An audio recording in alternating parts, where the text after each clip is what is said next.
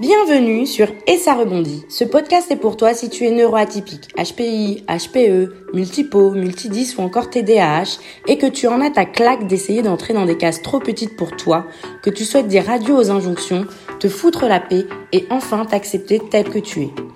Je suis Ingrid, une jolie métisse qui cumule les atypies au potentiel intellectuel, ultra sensible, multipotentiel. J'ai longtemps souffert d'être atypique et je rêvais de pouvoir me débarrasser de mon cerveau hyperactif, de mes émotions à fleur de peau et de cette faim et soif d'apprendre en permanence. Finalement, ce n'est qu'après des années de souffrance, d'auto-sabotage et de rejet que j'ai enfin compris que les atypies ne sont pas mes ennemis, mais de puissantes alliées. Aujourd'hui, je suis persuadée qu'il est possible de faire de ma différence un atout et une force. Et c'est cela que je te souhaite pouvoir t'accepter tel que tu es et vivre ton ou tes potentiels à fond. Chaque semaine, je te parle d'atypie, seul ou accompagné. Je te partage mes expériences, conseils et astuces de neuroatypiques pour t'aider à te réconcilier avec tes atypies, te foutre la paix face aux injonctions et vivre pleinement ton potentiel. Et c'est parti pour l'épisode du jour.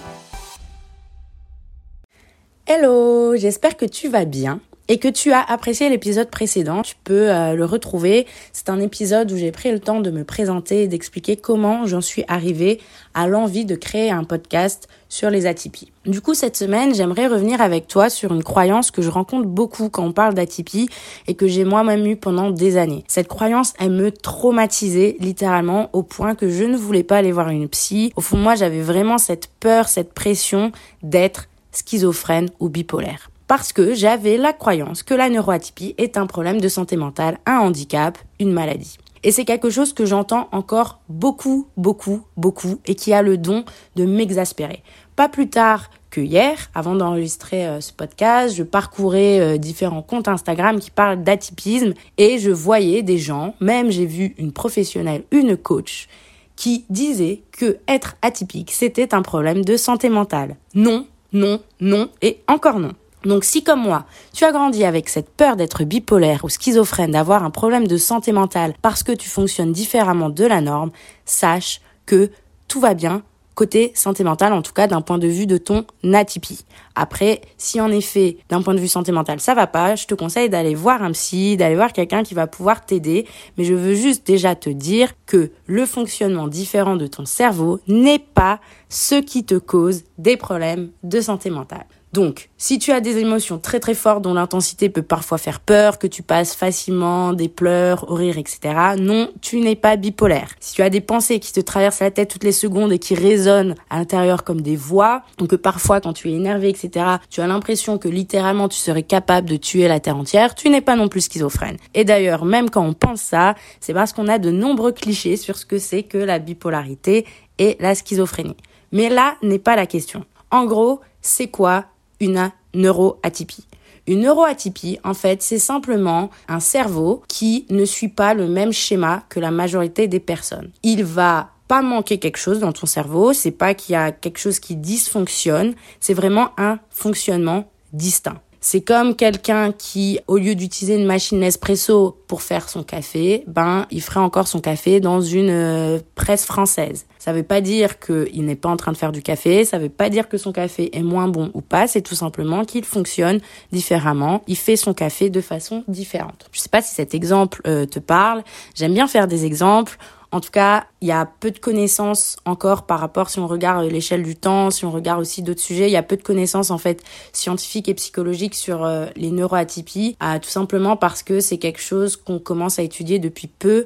En plus de ça, ben les IRM c'est assez récent et c'est encore plus récent de pouvoir étudier le cerveau en temps réel. Donc on peut vraiment dire qu'il y a un manque de connaissances sur ce sujet et que beaucoup beaucoup de choses restent à découvrir. Mais pour te donner un exemple qui t'explique en fait en quoi par exemple ton cerveau peut avoir un fonctionnement différent de la norme, on dit souvent que les atypiques ils ont 10 000 pensées à la seconde. Et tu fais peut-être partie de ces gens-là qui ont sans cesse de nouvelles idées au point que ça les empêche même de dormir. Si c'est le cas, pas de panique parce que encore une fois il y a une explication à cela. Donc dans ton cerveau en fait tes neurones ils sont recouverts d'une substance qui s'appelle la myéline. Et la fonction de la myéline, elle est d'augmenter la vitesse de conduction des messages, donc les influx nerveux ou le potentiel d'action.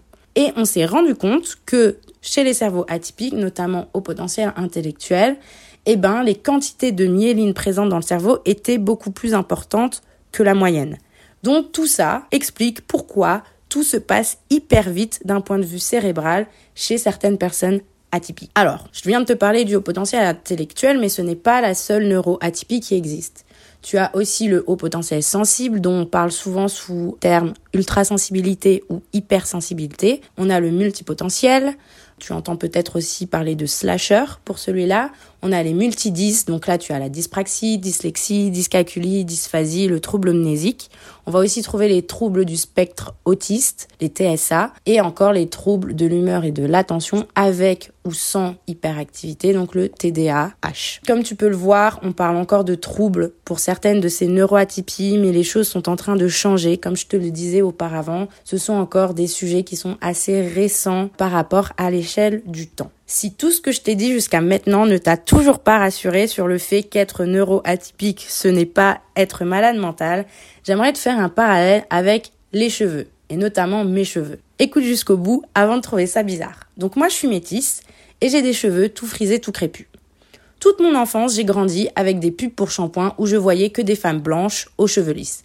Et je me souviens que jusqu'à ma vingtaine, jusqu'au début de mon âge adulte, le seul shampoing pour cheveux secs et frisés du magasin, c'était le fameux DOP jaune qui avait la couleur d'un jaune d'œuf pourri. Je sais pas si tu vois la bouteille, c'est écrit en violet, etc. Ce shampoing m'a un peu traumatisé. Je ne veux plus y toucher parce que j'ai littéralement grandi avec uniquement ce shampoing. Est-ce que parce que il n'y avait que des femmes blanches aux cheveux lisses et que des shampoings DOP adaptés à mes cheveux au magasin. Est-ce que mes cheveux étaient malades parce que personne n'avait de cheveux frisés dans les pubs à la télé? Est-ce que j'étais en mauvaise santé parce que tout le monde à l'école avait les cheveux lisses, sauf moi et mes sœurs? Est-ce que ma vie était vouée à l'échec parce que mes cheveux ne restaient jamais en place et qu'ils s'échappaient de toutes les barrettes et chouchous que je pouvais mettre sur mon crâne et qui correspondaient à aucune norme, à aucun critère de mode à l'époque Bah, bien sûr que non.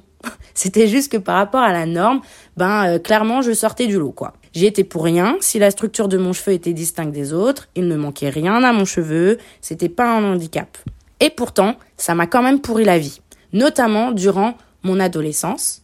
Mais ce qui m'a pourri la vie en soi, ce n'était pas ma tignasse rebelle, mais c'était les commentaires que je recevais sur mes cheveux ou encore la difficulté à trouver des produits adaptés pour en prendre soin. Du coup, à chaque colo, à chaque invasion de poux à l'école, comme il n'y avait aucun produit adapté, qu'il y avait personne pour m'expliquer comment m'occuper de mon cheveu parce que ben à l'époque il n'y avait pas vraiment de coiffeur spécialisé dans le cheveu frisé, eh ben j'utilisais des méthodes et des produits qui au lieu de nourrir mon cheveu, de lui faire du bien, les transformaient en bottes de paille. Et c'était l'horreur. C'était une vraie souffrance physique, émotionnelle. Je n'en pouvais plus. Mais bon, revenons à nos atypies. Je sais pas si tu as vu le parallèle entre les atypies et mes cheveux. Mais en gros, ce que j'essaie de te dire, c'est que ce n'est pas ton atypie qui va causer des problèmes de santé mentale. Tu peux avoir des problèmes de santé mentale en tant qu'atypique, comme tu peux ne pas en avoir. Mais ce qui cause les problèmes de santé mentale, c'est surtout la vision et la perception que les autres ont de ton atypie et la perception que tu as de toi-même. Si tu vois ton atypie comme un problème, un handicap, forcément ça va miner ta confiance en toi, tu vas avoir envie de cacher et tu vas commencer à te suradapter. C'est ce qu'on appelle le syndrome du caméléon et j'en reparlerai dans un prochain épisode. En gros, ce manque de confiance, le rejet des autres à cause de ta différence, l'isolement, le manque aussi de structure où tu peux te sentir accueilli, écouté et être tel que tu es. Je pense notamment aux hypersensibilités qui parfois ben, ont du mal avec les fortes lumières, les bruits par exemple dans un espace de coworking. Mais en fait, c'est tout ça qui va finir par générer un mal-être et une souffrance mentale. Mais en aucun cas, ce n'est ton atypie, puisque comme on l'a vu, ton atypie, c'est simplement un cerveau structurellement différent. Le jour où moi j'ai compris qu'en fait ma santé mentale ne dépendait pas de mes atypies, je te jure, ça m'a enlevé un poids énorme de la poitrine. Enfin, vraiment, c'était pour moi la libération de me dire, non, je ne suis pas malade mentale simplement parce que j'ai un HPI, ou parce que je suis ultra sensible, ou que je suis multipotentiel. Et en fait, cette prise de conscience-là, elle a vraiment transformé euh, même mon rapport à moi-même. J'ai réalisé qu'il était possible de bien vivre en tant qu'atypique et que j'étais pas vouée à une vie malheureuse à cause de ma différence.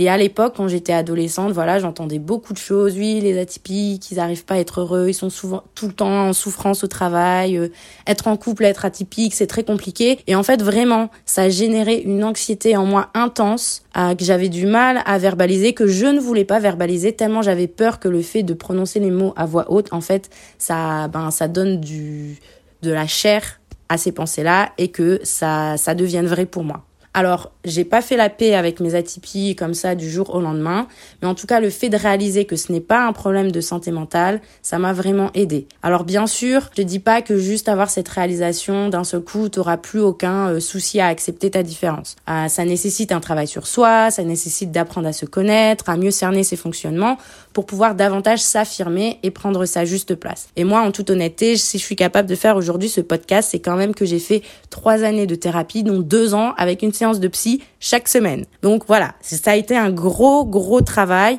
Il n'a pas forcément été euh, centré atypie, atypie, mais en tout cas, il y a eu un gros travail sur moi et notamment sur mon fonctionnement et comprendre qu'en fait, mon fonctionnement m'est propre. Et j'ai envie de te dire que même si en tant que neuroatypique on a des similarités, on a aussi chacun notre propre fonctionnement. Les personnes neurotypiques, les personnes euh, monsieur, madame, tout le monde comme je les appelle, ils ont aussi leur propre fonctionnement. Et dans ma famille, on est beaucoup d'atypiques et on fonctionne pas de la même façon. Donc il y a une part de comprendre le fonctionnement de l'atypie de façon générale et après il va y avoir aussi une part de travail sur toi-même pour comprendre comment toi en tant qu'atypique tu fonctionnes. Et d'ailleurs, en fait, c'est tout ça que je te propose d'explorer dans les prochains épisodes. J'aimerais explorer avec toi les caractéristiques de chaque neuroatypie, en sachant que on ne les coche rarement toutes, on coche rarement toutes les cases, que parfois on, diffère aussi euh, de la définition, on va dire, la plus acceptée de telle ou telle neuroatypie. J'aimerais également te donner des clés pour que tu saches comment transformer tes neuroatypies en super pouvoirs plutôt que de les voir comme une malédiction. Et tout ça, c'est dans le but que tu puisses faire la paix avec qui tu es et développer pleinement ton potentiel. Parce que oui, c'est ça, avoir une bonne santé mentale. Si on regarde la définition de l'Organisation mondiale de la santé, de l'OMS, la santé mentale, c'est un état de bien-être qui te permet de réaliser ton potentiel, de faire face aux difficultés normales de la vie, de travailler avec succès et de manière productive et d'être en mesure d'apporter une contribution à la communauté. Et donc faire la paix avec qui tu es, avec tes atypies, c'est le seul moyen pour que tu puisses réaliser ce potentiel et faire face aux difficultés de la vie avec ces super pouvoirs que tu as. Bref, j'espère que tout ça t'a convaincu qu'en tant que neuroatypique, tu n'as rien d'anormal. Si tu n'es pas neuroatypique et que tu passes par là, j'espère que cela va changer ton regard sur les neuroatypiques et te permettre de mieux comprendre ce que c'est. Et en tout cas, je te dis à bientôt pour le prochain épisode et n'oublie pas que tu es extraordinaire. Merci à toi d'avoir écouté cet épisode de podcast jusqu'au bout. S'il t'a plu, tu peux laisser une note et un commentaire sur ta plateforme d'écoute préférée. Cela m'aidera à booster les écoutes et à atteindre plus d'atypiques comme toi et moi. N'hésite pas non plus à me faire tes retours et à me poser des questions directement ici ou sur mon compte Instagram et ça rebondit. Je te souhaite de prendre bien soin de toi et de continuer à t'accueillir et t'aimer tel que tu es. À bientôt au prochain épisode.